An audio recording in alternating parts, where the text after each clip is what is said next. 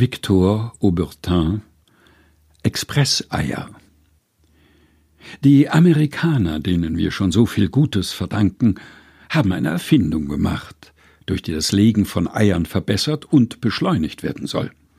Das Verfahren ist ganz einfach. Man braucht nur die Hühner am Schlafen zu verhindern. Zu diesem Behufe verfährt man so. Wenn das Huhn ins Bett geht, was es bekanntlich sehr zeitig tut, und wenn es eben einnicken will, wird es mit elektrischen Lampen und Scheinwerfern beleuchtet. Nun weiß das Huhn nicht, was es machen soll. Schlafen kann es nicht. Den New York Herald lesen will es nicht. So fängt es denn aus lauter langer Weile an, Eier zu legen. Die ganze Nacht hindurch, ohne Unterlass. Es sprüht Eier, wenn man so sagen darf.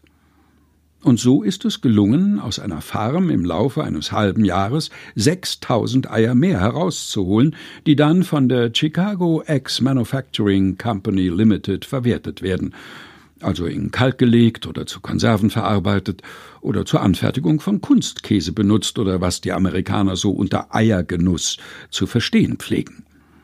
Was mich anbetrifft, ich möchte auf diese Art von Patenteiern verzichten und lieber bei der alten Art bleiben.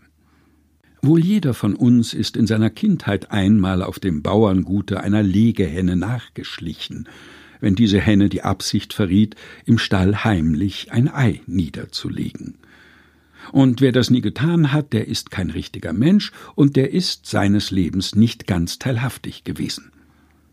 Da muss also jeder wissen, mit welcher Ruhe und mit welchem Bedacht die Henne bei diesem Geschäft zu Werke geht.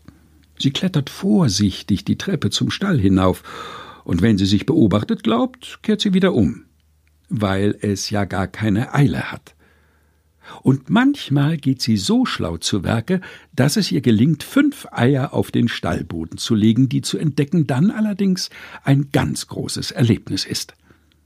Die Eier, die so entstanden sind, haben einen besonderen und feinen Geschmack, namentlich, wenn man sie hart kochen lässt. Sie haben eine Würze wie von Heu und von einem langen, stillen, durchsonnten Tage. So etwas fühlen aber nur die Kinder heraus oder die Philosophen. Die Chicago Eggs Manufacturing Company Limited hat davon keine Ahnung. Victor Aubertin Expresseier. Gelesen von Helga Heinold.